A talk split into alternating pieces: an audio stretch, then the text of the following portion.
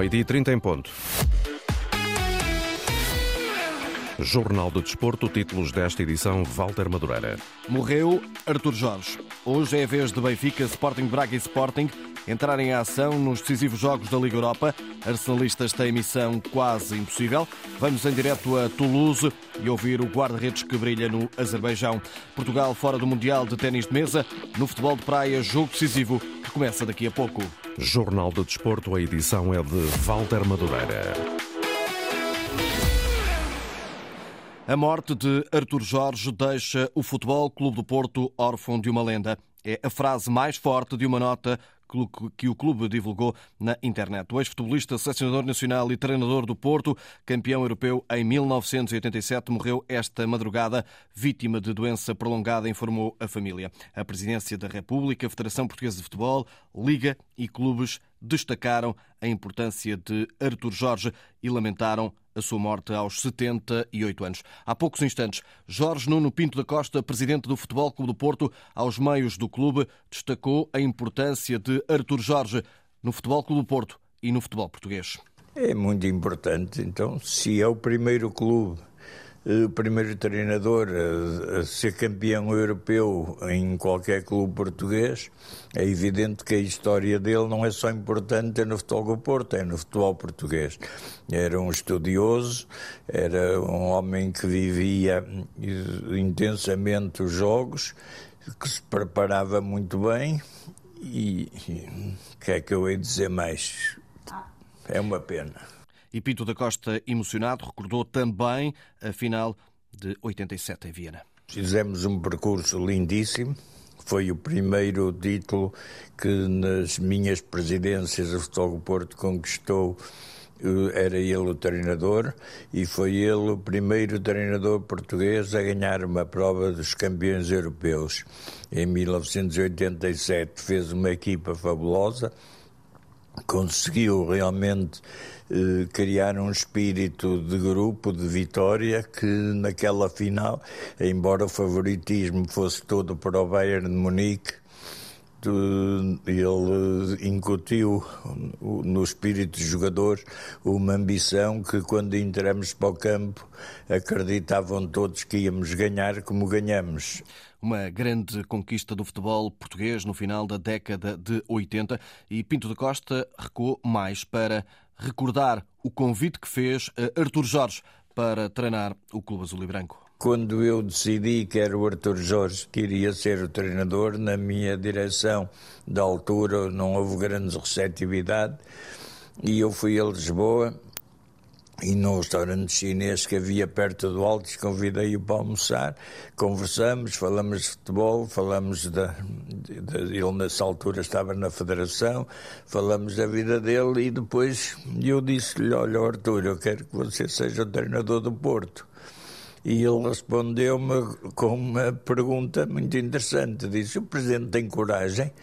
E eu disse, eu tenho. Agora, se você não tem, acabou a conversa. Ele disse, não, não, consigo, vamos para a frente. E eu disse, mas olha que é para ganhar. E vamos ganhar.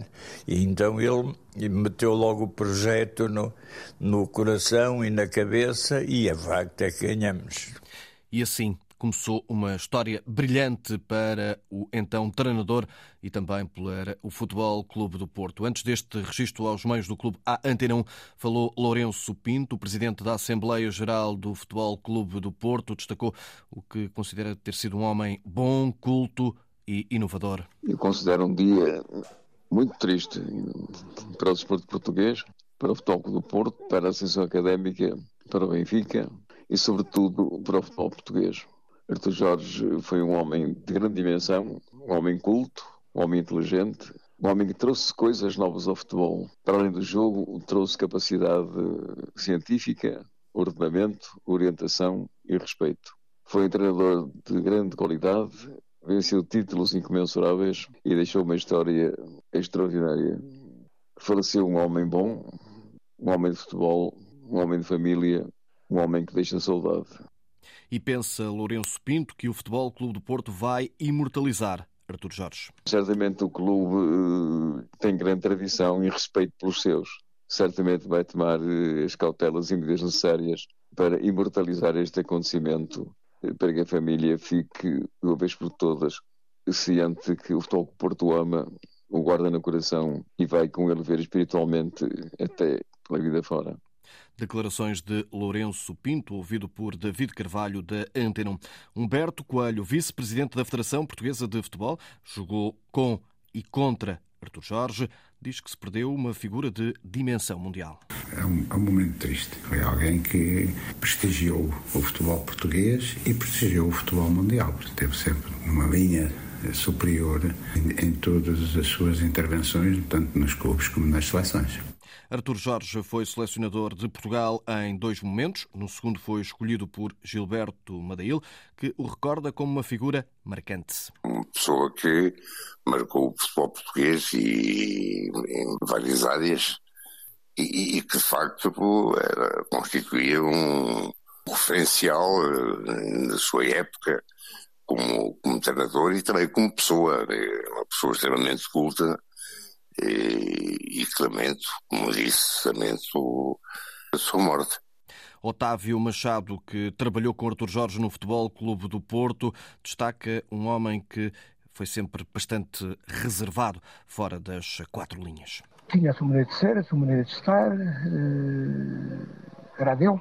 E mas esta notícia eh, caiu, caiu, caiu pesadamente, porque efetivamente as notícias sobre o Artur eram, eram escassas, eram raras aquilo que, que desejo é que efetivamente a memória dele, a memória dele eh, não caia, não caia no esquecimento. É o Rei Artur. O rei Artur, recordado assim por Otávio Machado. André Vilas Boas, ex-treinador do Futebol Clube do Porto e atual candidato às eleições do clube, reagiu de forma pronta nas redes sociais, escrevendo até sempre Artur Jorge, apresentou sentimentos à família e amigos e disse ainda eh, que descanse em paz. É o que se pode ler nesta publicação feita na conta de André Vilas Boas na rede social Instagram. Figura marcante, foi treinador no Benfica, sem grande sucesso, mas como jogador marcou um período, sublinha Fernando Seara, presidente da Assembleia Geral do clube, à BTV o Benfica expressa os sentidos pêsames, eu recordo o jogador, o treinador e também o homem que deu dignidade ao futebolista em Portugal. Por isso, estou certo que onde quer que esteja, estaremos a acompanhá-lo. Mário Campos, antigo colega na académica, conta mesmo que só Eusébio é que retirou a possibilidade da conquista de títulos de melhor marcador durante vários anos. Teve quatro épocas em, em Coimbra e fez 90 golos, que é uma coisa fantástica. Não ganhou uma bola de prata, porque o Eusébio fez mais golos, mas ele foi de bola corrida. O Eusébio fez, fez, ganhou essa bola prata, porque marcou alguns penaltis, seis ou sete penaltis. Ficou célebre pelo uh, seu pontapé de moinho, não é? Sim, foi aqui uma, uma adaptação que ele fez. Não treinou, quer dizer, já, já desde pequenino se calhar gostava de fazer aqueles golos e fazia um gol pranchado, pontapé pranchado aí a um metro, um metro de altura da relva.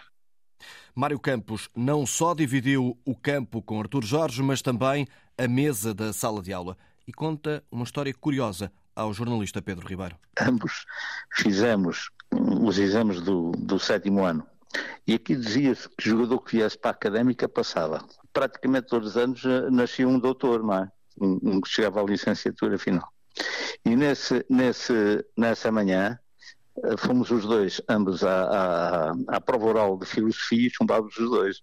Portanto, isto é um exemplo que realmente o, o professor não devia gostar de futebol.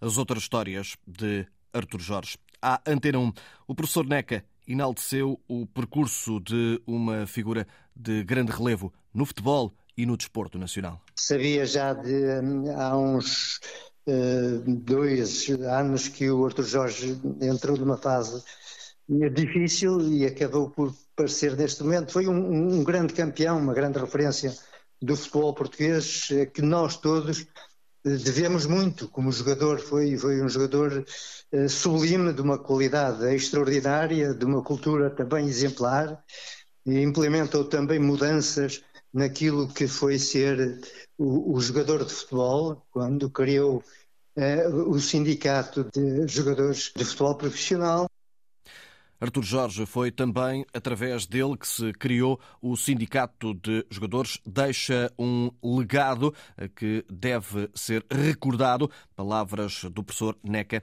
neste dia que ficará também para a história, 22 de fevereiro de 2024, marcado pela morte de Artur Jorge. Hoje, o dia é preenchido para as equipas portuguesas na Liga Europa. O Benfica, com João Neves pronto, entra em ação em Toulouse a partir das 17h45. Junta-se em direto neste jornal o enviado da Antena 1, Nuno Matos. Boa tarde. A equipa portuguesa que parte em vantagem, mesmo que ligeira.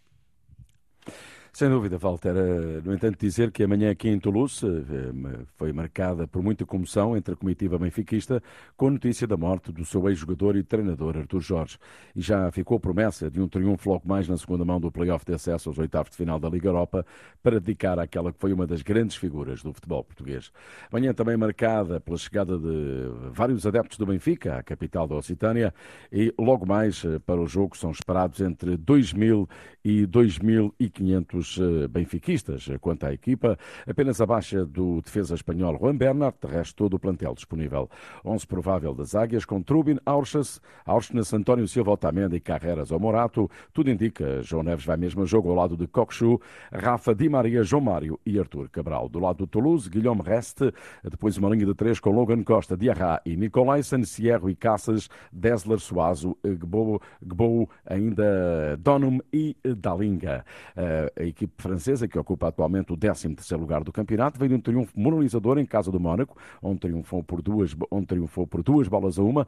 O seu técnico espanhol Carles Martínez já fez saber que o Toulouse vai voltar a entrar em modo Liga Europa. Do outro lado, Roger Schmidt também prometeu ontem em conferência de imprensa e para esta noite um Benfica ao ataque. Partida marcada então para as 18h45 locais, 17h45 em Portugal, tudo indica com chuva. Ora, o decisivo Toulouse-Benfica terá arbitragem do italiano Maurizio Mariani e o relato de Nuno Matos, enviado especial da Antena.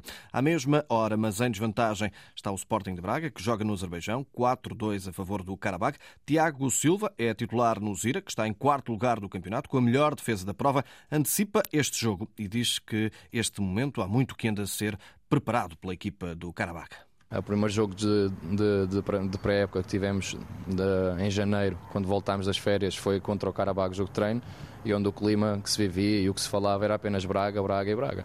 Já desde janeiro que se vem a preparar o jogo do Braga, e por isso é que chegou a Braga e fez um grande jogo, já vinha a preparar o jogo uh, de forma afinqua. Obviamente que o foco deles principal neste momento é a Liga Europa, porque dentro do campeonato vão destacadamente e acho que é uma questão de tempo até, até se tornarem campeões e depois ainda estão também na, na taça do Azerbaijão, onde aí uh, eu espero que eles não ganhem, porque espero ganhar eu, obviamente.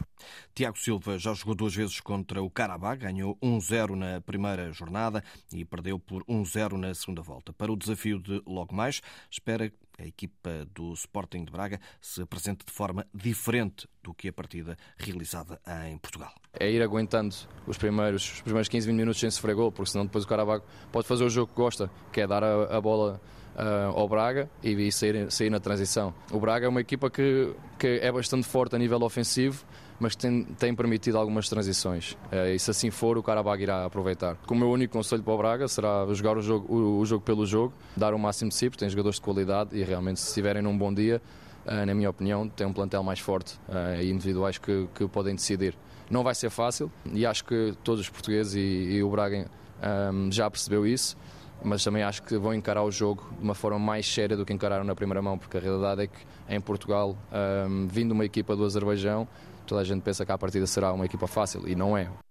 Do ponto de vista pessoal, diz que ir para o Azerbaijão foi a melhor decisão, depois de ter jogado como sénior no Leixões e Trofense. Ele que fez a formação no Benfica. Jogou com Félix, Rubem Dias, Jota, Florentino, Jetson, entre outros. Tiago ainda tem o sonho de chegar aos grandes clubes europeus e até à seleção. Todos os treinadores eh, e diretores do Zira eh, fazem questão de me relembrar todos os dias. Para nós és o melhor do guarda-redes que está a atuar no Azerbaijão e temos a certeza que dentro de pouco tempo vai acontecer como já aconteceu guarda-redes que saíram daqui do Karabag e acabaram no Inter de Milão e em grandes clubes europeus. Eh, e obviamente que sentir essa confiança deles também me traz mais motivação para continuar e, e para acreditar que é possível. O futebol muda muito rapidamente, quero trabalhar muito e bem aqui, continuar a alcançar os feitos que tenho, que tenho feito aqui para, para realmente poder sonhar e ambicionar com mais, mas obviamente ainda não perdi o sonho de alcançar os grandes clubes europeus e principalmente a seleção nacional. Declarações de Tiago Silva, registadas por Carlos Rui Abreu, enviado especial da Antena 1, ele que vai acompanhar o Karabag Braga da Liga Europa. Às 8 da noite é a vez do Sporting receber o Young Boys, com uma vantagem confortável de 3-1. Ainda assim, Ruben Amorim alerta para o perigo desta vantagem. Eu acho que é importante nós entrarmos também, como sempre, para marcar golos. É um jogo muito perigoso, não há vantagem dos golos fora e, portanto, não se tem que fazer essas contas. Está em aberto, mas não há como esconder que nós estamos em vantagem. Uma tarde-noite com muito futebol na Antena 1 a partir das 5 e meia da tarde. A Seleção Nacional de Futebol de Praia defronta daqui a pouco a Bielorrússia à uma hora, em jogo relativo aos quartos de final do Campeonato do Mundo da FIFA. Mário Narciso, o selecionador de Portugal, aponta aos problemas que pode encontrar a seleção portuguesa. Muito forte fisicamente, tecnicamente com dois ou três jogadores muito bons e bem treinada também, com um técnico conhecedor da, da modalidade que nos vai pôr também bastantes problemas que nós vamos, vamos, penso eu, dar a volta à situação. B. Martins também anota as mais-valias do adversário. É uma seleção que vem muito bem, é muito bem treinada, mas pronto, temos que estar no nosso melhor nível, temos que estar concentrados 100% para fazer um bom jogo e conquistar a vitória. O jogo começa daqui a pouco. À uma da tarde tem transmissão na RTP. No basquetebol, Portugal joga hoje com Israel no arranque da qualificação para o Eurobasket do próximo ano. O selecionador Mário Gomes aponta ao objetivo da participação portuguesa. Nós temos um objetivo claro de ir à fase final do campeonato do, do campeonato do Eurobasket 2025. Quanto mais depressa começarmos a ganhar, melhor. Portanto, as expectativas eh, são essas. É é procurar ganhar, eh, fazer tudo para ganhar este, este primeiro jogo, sabendo que uh, quanto melhor jogarmos, mais próximo estamos, estamos de ganhar. O jogo é às 19h15 no multiusos de Odivelas. O segundo jogo é 25 fora com a Ucrânia. Portugal está no grupo A com Eslovénia, Israel e Ucrânia. Vamos fechar com o ténis de mesa. A seleção portuguesa foi hoje eliminada nos quartos final do Campeonato do Mundo por equipas ao perder com a França por 3-1 na Coreia do Sul. Já tinha, no entanto, garantido o apuramento para os Jogos Olímpicos. Francisco Santos, selecionador da equipa das esquinas, lamenta a falta de medalhas. É claro que atingir nos quartos final o objetivo era lutar por uma medalha, uma medalha que, que esta geração de jogadores muito, muito tem lutado para, para conseguir. Foi a quarta vez que atingiram os quartos de final num campeonato do mundo. Ainda não foi desta que conseguiram a, a almejada uh, medalha, mas eu, como, como treinador e como amigo deles, estou muito orgulhoso de, de tudo o que eles têm feito e não tenho dúvidas que, que eles vão continuar a trabalhar vão continuar a entregar-se para chegarem aos Jogos Olímpicos na melhor forma e, e quem sabe se não será aí que conseguem um, uma medalha para, para o ténis de mesa português. Portugal, sétimo do ranking mundial, procurava qualificar-se pela primeira vez para as meias finais de um campeonato do mundo, mas acabou derrotado pela França. Agora o sonho é de uma medalha nos Jogos Olímpicos. Walter Madureira, Jornal de Desporto. A atualidade esportiva também na net em desporto.rtp.pt.